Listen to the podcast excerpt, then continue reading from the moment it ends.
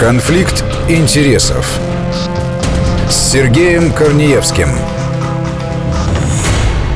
Здравствуйте, с вами Сергей Корнеевский. Шестой пакет европейских санкций против России. На этой неделе множество копий сломалось э, по его поводу. Главный вопрос там – введение эмбарго на нашу нефть. Немало интересов он затрагивает, такое ограничение. И предсказуемо против страны Восточной Европы, которые исторически привыкли к российским энергоресурсам, и они ожесточенно торгуются, выбивая у Брюсселя серьезнейшие уступки кто кого продавит. И не окажется ли эта победа в итоге пировой для всех стран? В этой программе будем детально разбираться и, кстати, развеем некоторые мифы. Конфликт интересов. Переговоры о шестом пакете санкций натолкнулись на позицию Венгрии прежде всего. Там назвали введение эмбарго на российскую нефть красной чертой для страны. Были даже еще более жесткие высказывания по поводу убийства экономики и так далее. Примерно такие же соображения, пусть и не в столь жесткой форме, озвучивали в Словакии, Чехии и Болгарии. Все эти страны много десятилетий получают энергоресурсы из России. В Чехию по нефтепроводу «Дружба» из нашей страны идет до 65% потребляемой нефти, в Словакию около 90%. И вот на эти объемы и на этот тип нефти. У них заточена вся экономика. Конечно, со временем можно все переделать, но это сложно и дорого. В общем-то, позиция у восточных европейцев не принципиальная. Они не выступают против антироссийских санкций как таковых, а лишь против того, чтобы эти санкции наносили им ущерб. Именно поэтому всю неделю шли обсуждения на самом высоком уровне, и там пытались найти компромисс. Подробнее о политических механизмах принятия таких решений говорим с президентом Российской ассоциации евроатлантического сотрудничества Татьяной Пархалиной. Татьяна Глебовна, здравствуйте. Здравствуйте. Татьяна Глебовна, а с чем связаны, на ваш взгляд, сложности, которые возникли вот сейчас в Европе в процессе утверждения очередного санкционного пакета против России? Ну, они связаны с э, тем, что ряд стран Евросоюза больше, чем остальные, зависит от российской нефти но это речь идет о Словакии, о Чехии и прежде всего о Венгрии. Но один нефтеперерабатывающий завод э, в Венгрии является системообразующим как бы для страны.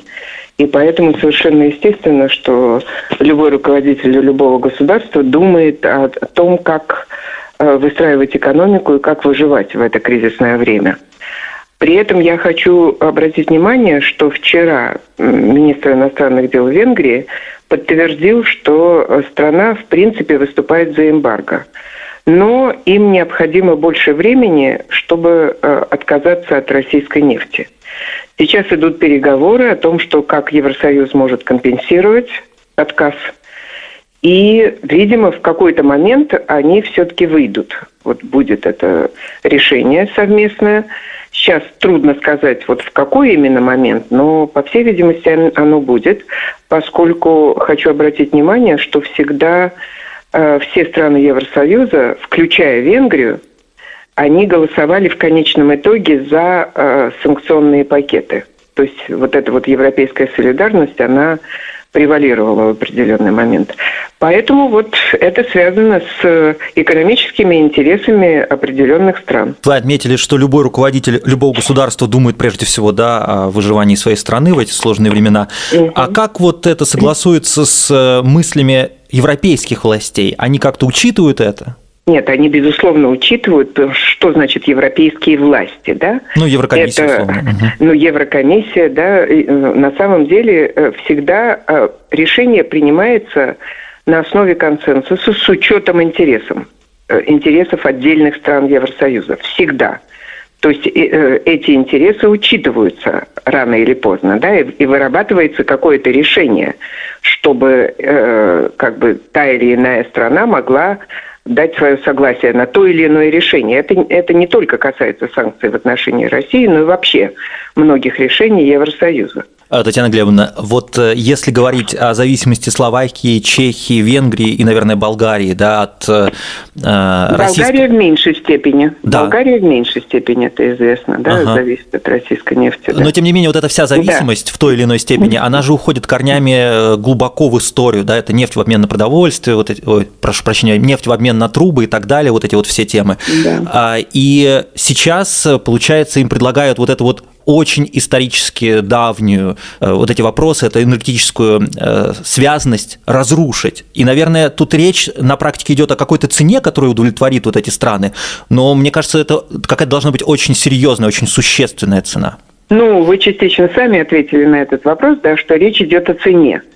То есть они в принципе согласны, и в принципе они поддерживают идею расширения санкций э, в отношении России. Но в то же время они пытаются объяснить своим коллегам по Евросоюзу, что их страны, э, экономика их стран, конечно, в значительной степени зависит от э, вот той структуры экономической, которая сложилась в последние годы или последние десятилетия. И они, да, предполагают, что Евросоюз должен заплатить определенную цену за это если он хочет вот этого э, коллективного решения, компромиссного, конечно. И вам вот кажется, что такую цену Евросоюз сможет заплатить, потянет, да? Потому что это же, получается, нужно взять какую-то часть экономики вот этих стран на, на поддержку. А, я думаю, со временем, ведь речь идет не о том, чтобы это сделать вот сейчас, да? Ведь, как мы знаем, Германия, которая зависит в значительной степени от российского газа, там 40% где-то, да, то она э, взяла на себя обязательство, что э, как бы она согласится на газовое эмбарго, но позже, либо в конце этого года, либо в начале 23-го.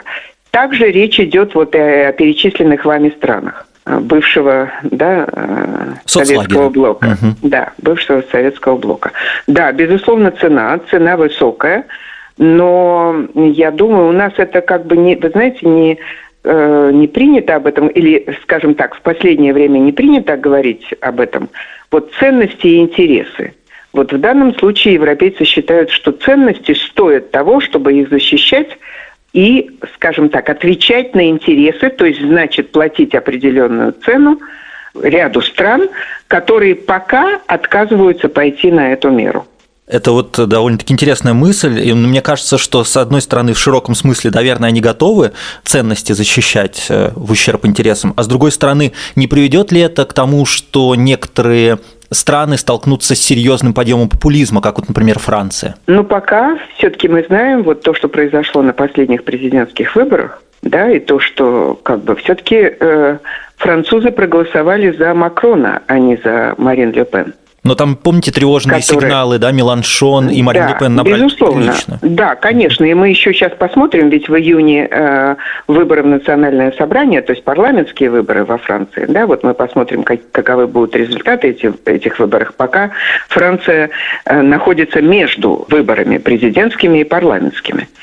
Ну, скажем так, в э, сложной экономической ситуации э, страны э, часто сталкиваются с ростом популизма. Но он не, не обрушит, да, вот эти системы и эту решимость не изменит в итоге отстаивать ценности?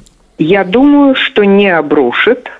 Я думаю, что сейчас вот это, скажем так, назовем ее европейская или евроатлантическая солидарность, связанная с, ну, по сути, с самым серьезным конфликтом в истории Европы после окончания Второй мировой войны, она превалирует. И поэтому э, Евросоюз э, совокупный, как бы, да, совокупный Евросоюз, он готов платить эту высокую цену тем странам, которые пока не соглашаются на э, одобрение вот этого шестого пакета санкций.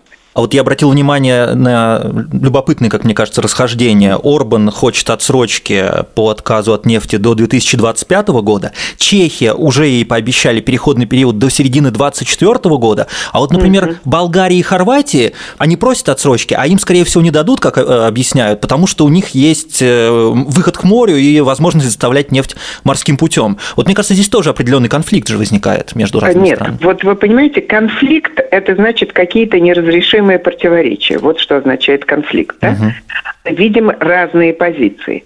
Э, дело в том, что Болгария и э, ну, Болгария, прежде всего, она в меньшей степени зависит от российской нефти. Вы правильно абсолютно подчеркнули, что есть э, морские порты, которые смогут при, принять, например, э, газ или сжиженный газ из, э, я не знаю, там из Соединенных Штатов или из э, Ближнего Востока, из Саудовской Аравии, потому что переговоры такие шли. Германия, ведь почему она сказала, что она к концу года готова отказаться от российской нефти, поскольку и газа, кстати, поскольку вела переговоры, Шольц вел переговоры с саудитами.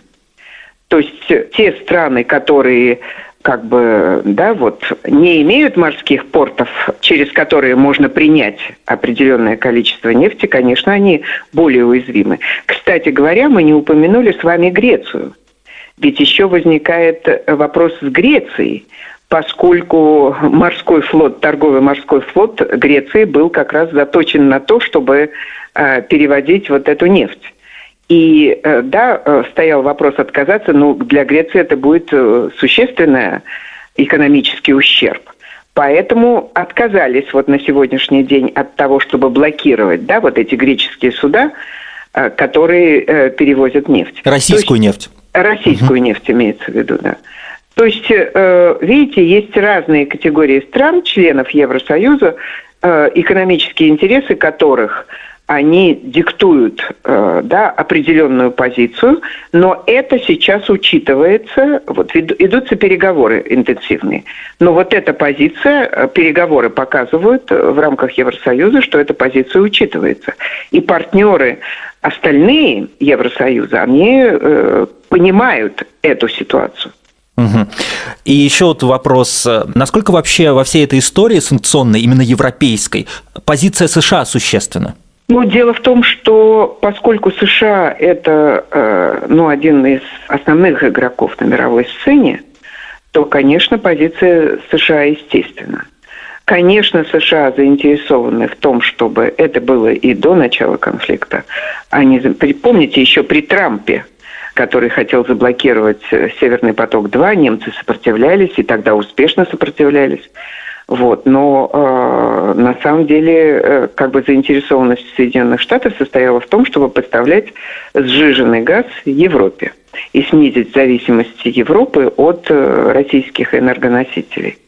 Поэтому, вне всякого сомнения, что просматриваются и интересы США, но было бы примитивным и непрофессиональным сводить вот всю эту историю трагическую, я бы так сказала, только к экономическим интересам США. Они, безусловно, присутствуют. А в случае США это обусловливается тем, что по-прежнему главным оппонентом США на мировой сцене остается Китай.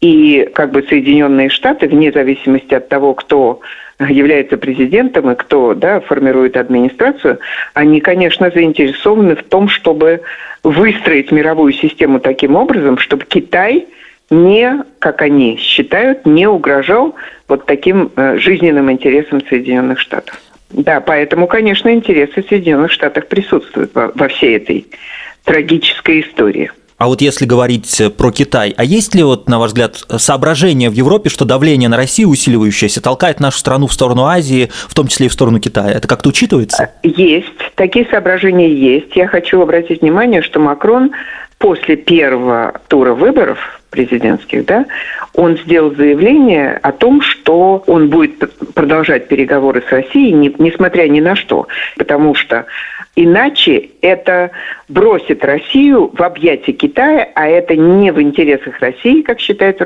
Макрон, и не в интересах Китая. Татьяна Пархалина, президент Российской ассоциации Евроатлантического сотрудничества. Мы сейчас сделаем небольшую паузу, а во второй части более подробно обсудим экономические аспекты нового этапа санкционной войны против России. Конфликт интересов с Сергеем Корнеевским –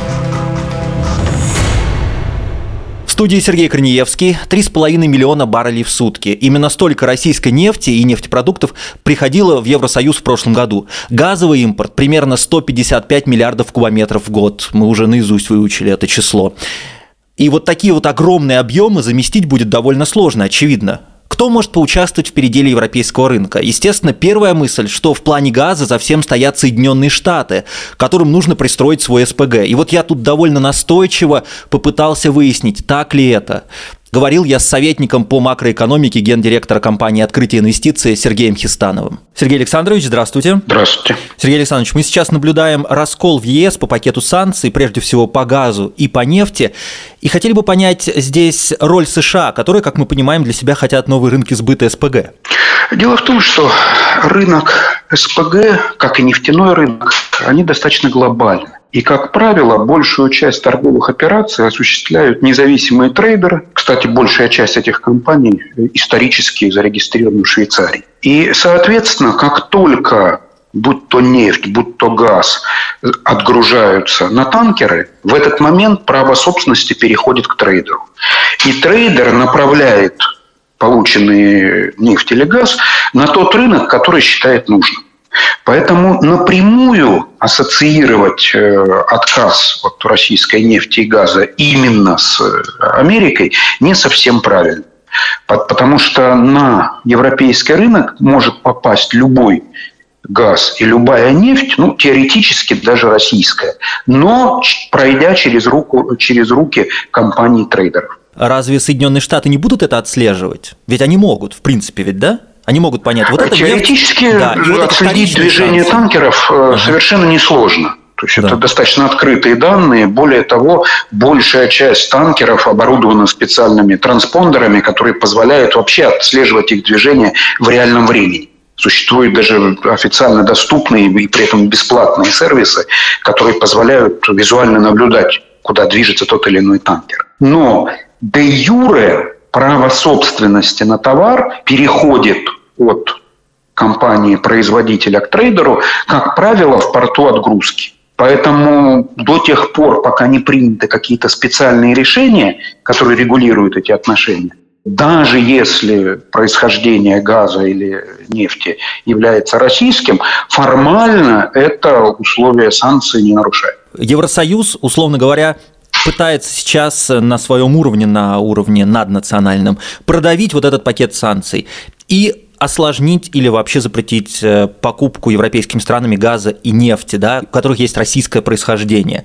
Это вот кому выгодно? Как ни странно, большая часть экономических субъектов Евросоюза это не то, что невыгодно, это сопряжено с существенными затратами. Во-первых, э, затраты необходимы на изменение логистики, по историческим причинам с 70-х годов 20 века построено значительное количество трубопроводов, причем и газа, и нефтепроводов. И, соответственно, часть европейских потребителей, как правило, это бывшие соцстраны, хотя это касается и Германии, и Австрии, достаточно сильно привязаны к этим трубопроводным мощностям. Соответственно, вот э, подать им э, нефть и газ из других источников теоретически можно.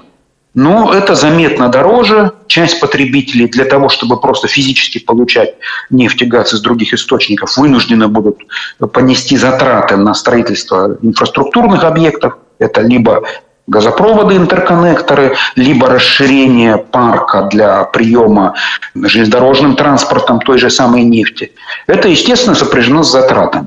Именно поэтому часть стран которые максимально зависят от трубопроводного транспорта, они выступают с критикой идеи вот этого запрета, либо лоббируют как минимум длительный переходный период для того, чтобы перестроить свою инфраструктуру. Но это вполне ожидаемые действия, и было бы странно, если бы эти страны, в общем-то, не заявили свои претензии, связанные с тем, что вот, ну, более полувека они существуют в условиях одной инфраструктуры, и менять им свою инфраструктуру э, сложно и, самое главное, дорого когда некоторые эксперты отмечают, что Соединенные Штаты ищут рынки сбыта для своего СПГ?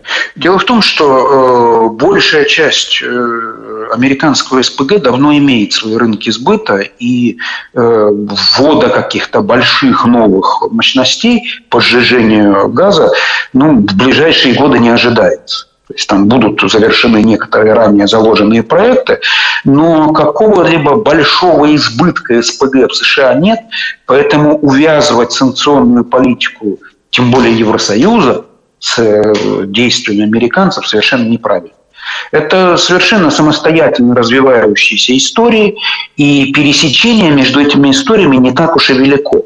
Более того, э, заметная часть э, СПГ, которая потребляется Евросоюзом, имеет отнюдь не американское происхождение. Это Ближний Восток, Индонезия, Австралия. Еще раз повторюсь, что рынки нефти и газа глобальные. То есть э, производитель и потребитель связаны между собой не прямыми отношениями, а, как правило, отношениями с э, специализированными организациями трейдеров.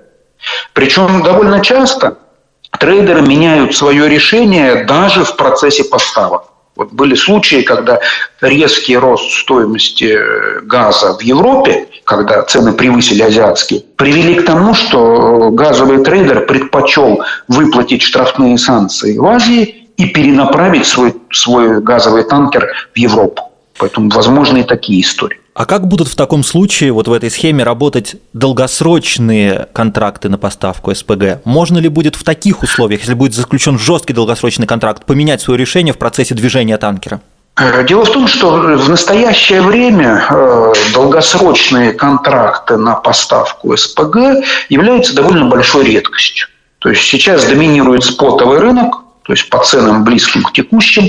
И случаев, когда бы заключались долгосрочные контракты, на практике немного. Как правило, в такие контракты заложены существенные штрафные санкции, и если уж э, долгосрочный контракт заключен, то, как правило, он исполняется в срок. Потому что вот как раз по долгосрочным контрактам штрафные санкции могут быть большие. Но вот, наверное, 5-7 лет э, шел устойчивый процесс, когда на смену долгосрочным контрактам приходили спотовые, и, возможно, ситуация и изменится, но в любом случае вот это изменение, соотношение между долгосрочными контрактами и спотовым рынком ну, потребует какого-то заметного времени. Пока же все-таки э, спот превалирует. А как вам кажется, почему все-таки в Евросоюзе существует раскол по пакету вот этих антироссийских санкций по газу и нефти, э, учитывая то, что вот вы сейчас нам объяснили?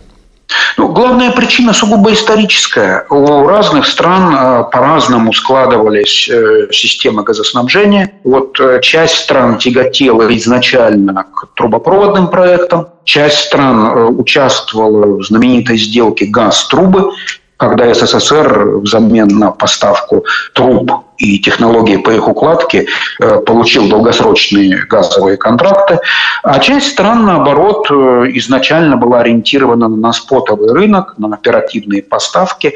И плюс сами страны Евросоюза очень разные. Поэтому то, что внутри Евросоюза нет вот какого-то четкого консенсуса, это скорее нормальное явление. Как вам кажется, каким образом смогут они договориться? На какие уступки придется пойти тем или иным странам, чтобы разрешить конфликт? Ну, как показывает опыт, э, европейские страны в принципе склонны к компромиссу, поэтому, скорее всего, э, часть стран получит длительные отсрочки, на введение ограничений. Возможно, часть стран даже получит какие-то компенсации на строительство каких-то инфраструктурных объектов, которые позволят выполнить условия вот этих вот санкционных пакетов. Но в любом случае какой-то временной лаг с точки зрения сохранения определенного уровня поставок э, газа и нефти в Европу, скорее всего, у российских компаний будет. А вот каким этот временной лаг будет, ну, это вопрос уже, наверное, не столько экономический, сколько политический. Сергей Хистанов, советник по макроэкономике, гендиректора компании «Открытие инвестиции». Мы сейчас делаем небольшую паузу. Конфликт интересов с Сергеем Корнеевским – а вот теперь давайте посмотрим на ситуацию глобально. Как очередной пакет санкций и санкционная война в целом сказываются на странах Евросоюза, а также на всей мировой экономике. И может ли кто-то на самом деле так тонко сыграть на нынешнем конфликте интересов между Россией и Западом, чтобы получить какую-то выгоду? Разбираемся вместе с профессором Высшей школы экономики, ведущим научным сотрудником Института мировой экономики и международных отношений РАН Алексеем Портанским. Алексей Павлович, здравствуйте. Добрый день. Алексей Павлович, а оцените, пожалуйста, потенциальный ущерб вот этого нового пакета санкций европейских. Э, обращает внимание э, тот факт, что вот в частности по нефти и газу согласия в рядах товарищей в Евросоюзе как будто бы нет. Ну да, это мы уже говорим э, об эффекте эмбарго, который они хотят объявить. Который обсуждают. В отношении да. российской угу. нефти. В отношении российской нефти и в дальнейшем газа. да, это так, потому что ну, такова география, и вот, по крайней мере, две страны выделяются. Венгрия и Словакия, а также и Чехия, которые не имеют выхода к морю, выхода к морю и зависимость которых от поставок российской нефти максимальна. Э, либо э, им будет предоставлен какой-то еще срок льготный, либо денежная компенсация. Пока что еще окончательного решения нет. Но это вот как раз проблемные страны ЕС, Венгрия и Словакия. Их зависимость э, максимальная от российской нефти. Но вот, э, как я понимаю, да, им будет предоставлена определенная помощь, чтобы они постепенно начали отказываться, условно говоря, от российской нефти. Но эта помощь, она идет также от других стран Евросоюза, да, ну там они в складчину этот бюджет формируют. И вот... Ну, конечно, да. конечно, ну, как бы, попросту говоря, это будет э, из общего котла. Угу. То есть все страны-члены ЕС, они вынуждены будут поучаствовать в поддержке Венгрии и Словакии в связи вот э, с нефтяной проблемой. Ну и получается, что вот мы сейчас с вами отметили, что они будут скидываться из своего рода общего котла, но эти деньги, если бы не было вот этого обострения, они бы могли пустить на какие-то другие проекты. Тут э, теряется в некотором роде конкурентоспособность Европы как в целом, как экономики. Ну, конечно, но э, европейцы не скрывают, что для них это очень тяжелое решение, и последствия будут довольно серьезным, поэтому они так долго и обсуждают. Вот, то есть они этого не скрывают. И уже сейчас э, в ЕС, в странах ЕС начались определенные проблемы э, с топливом, э, ну и с продовольствием. И они очень боятся, что эти проблемы могут усугубиться. Но они понимают, собственно, что на кону, вот, и, очевидно, они будут готовы э, идти на жертвы. Ну, мы можем, кстати, знаете, здесь сравнить вот с так называемым зеленым переходом. Здесь э, сейчас о нем уже стали меньше говорить, но ведь зеленый переход, то есть отказ от использования ископаемого топлива, он тоже потребует очень серьезных затрат. И там тоже есть те, которые против этого.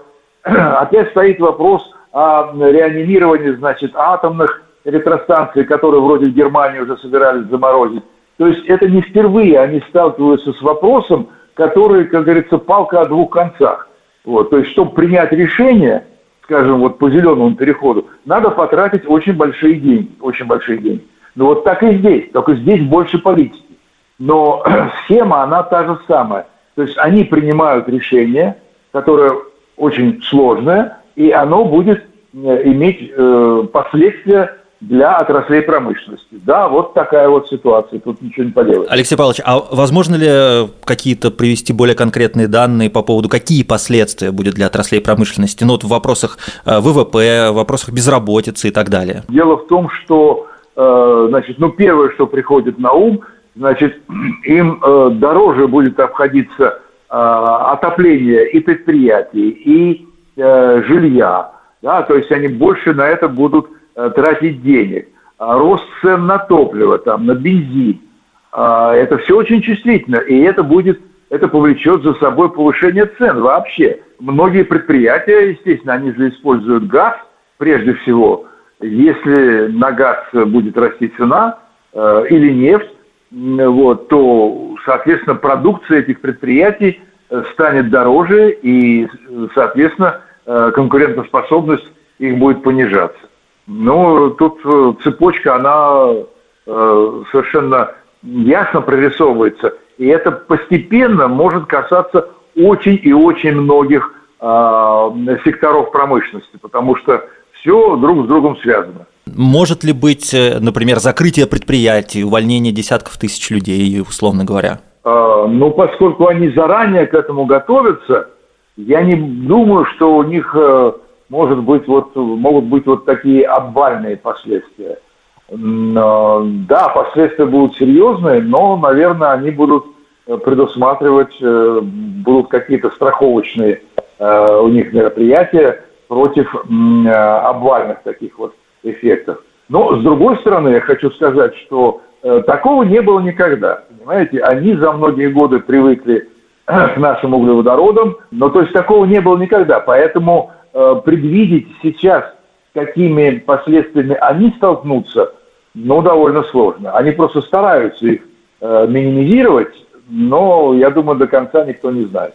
Ну вот, да, я хотел бы еще на этом остановиться. Они стараются минимизировать, но это довольно-таки сложно в таком кризисе хорошо управлять так, чтобы вообще никаких последствий не было. И вот поскольку, да, они наши противники, но, наверное, правильно будет более объективно на них смотреть и не преуменьшать их способности. На ваш взгляд, насколько хорошо они справляются сейчас вот с управлением вот в таком остром кризисе, который сейчас возник? Ну, пока они справляются. Пока они справляются. Не забудем еще, что у них же сейчас и миграционная проблема обострилась, потому что Европа ведь приняла 5 миллионов украинских беженцев. Э, поэтому вот это еще одна нагрузка. Понимаете? То есть сразу все, сразу все, вот все вот эти вот проблемы э, им приходится решать. Такого, в общем-то, не, не было раньше. Э, но пока что, пока что, э, насколько вот видно, эти проблемы решаются. Но они могут обостриться. Ну, они, они могут, могут обостриться, обостриться, да, могут пойти вообще в неожиданное куда-то, в неожиданном ключе. В таких кризисах сложно что-то предсказать, да? Ну да, потому что ведь, опять же, вот, вот, вот э, с их стороны эмбарго на нашу нефть, она только обсуждается.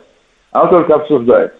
Но когда это уже будет принято, то тогда это уже заработает по-другому, понимаете? Пока что сейчас э, трудно это смоделировать. Можно писать прогнозы, там разные выкладки, но смоделировать это достаточно сложно. Поэтому они, конечно, они этого боятся тоже. Безусловно, они этого боятся. Вот мы сейчас описали с вами довольно сложный кризис, который развивается, сложный конфликт интересов между нашими странами, между странами Евросоюза, внутренний, когда как такой конфликт. А кто выигрывает от всего этого, от такой санкционной войны? Ну, вы знаете, от этого никто не выигрывает. Угу. Есть такое понятие, которое сформировалось во второй половине 20 столетии, 20, на 21 век перешло, э, игра с положительной суммой, win-win game. Это когда, вот если говорить о торговле, когда страны взаимовыгодно торгуют, то получается win-win game, игра с положительной суммой. В данном случае не выигрывает никто. Абсолютно никто не выиграет. Все проигрывают. Ну, это вы имеете в виду и Европа, и Россия, там все проигрывают, а какие-то внешние да, игроки? Да, да, да. А и, внешние игроки? Да, и, и Европа, и Россия, конечно, конечно. Угу. Вот. Ну, трудно себе представить, что там Азия что-то выигрывает, понимаете, потому что, ну, опять же, мировая экономика сейчас очень сильно взаимосвязана.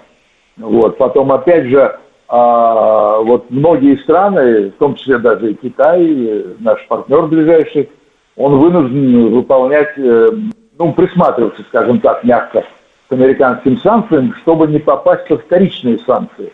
Вот. Ну, а это тоже несет ущерб для них. Поэтому трудно здесь найти тех, кто выигрывает. Некоторые, выигрывает, некоторые отвечают на этот вопрос, и я хотел бы с вами это обсудить. А, а вот Соединенные Штаты? Видите ли, Соединенные Штаты ведь сказали, что они европейцам готовы помочь. Они готовы помочь, вот э, в частности, в вопросе снабжения нефтью.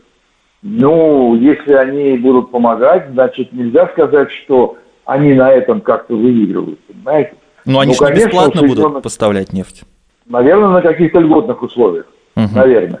Но сказать так, что вот Соединенные Штаты вот прямо на этом что-то выигрывают, да, ну, я бы, я бы не стал так говорить. Опять же, мировой рынок, он сказывается на всех. Конъюнктура мирового рынка. Поэтому это бьет и по американскому бизнесу. То есть вот мы... вот ухудшение конъюнктуры. То есть мы сейчас видим очень много политики, которая подмяла под себя, наверное, какая-то обычная бывает экономику, но экономика сейчас вообще страдает. Э, ведь вы знаете, любое обострение, которое, ну вот э, типа военного конфликта, э, ну вот во время Второй мировой войны, конечно, там Соединенные Штаты, они вышли по сравнению с другими странами самой мощной экономикой, да, но это был такой вот особый случай. Я не думаю, что сейчас можно проводить какие-то параллели, что сейчас Соединенные Штаты окажутся в каком-то выигрыше. Алексей Портанский, профессор Высшей школы экономики, ведущий научный сотрудник МММО РАН. В завершении программы немного статистики энергетический кризис, структура. В США рост цен на газ в апреле составил 30%. И на фоне рекордного высвобождения стратегических запасов нефти, который был призван снизить цену бензина, цена как раз-таки бензина возобновила свой рост. В Евросоюзе цены на энергоносители тоже в апреле поднялись на 38%. На фоне всего этого министр экономики ФРГ Роберт Хабек заявил, что введение Евросоюзом эмбарго на российскую нефть приведет к дальнейшему росту нефтяных цен. При этом в странах Восточной Европы, о которых мы ранее тут говорили, заявили, что эмбарго ЕС на импорт нефти из России разрушит их экономики. С вами был Сергей Корнеевский. Благодарю за внимание. Конфликт интересов.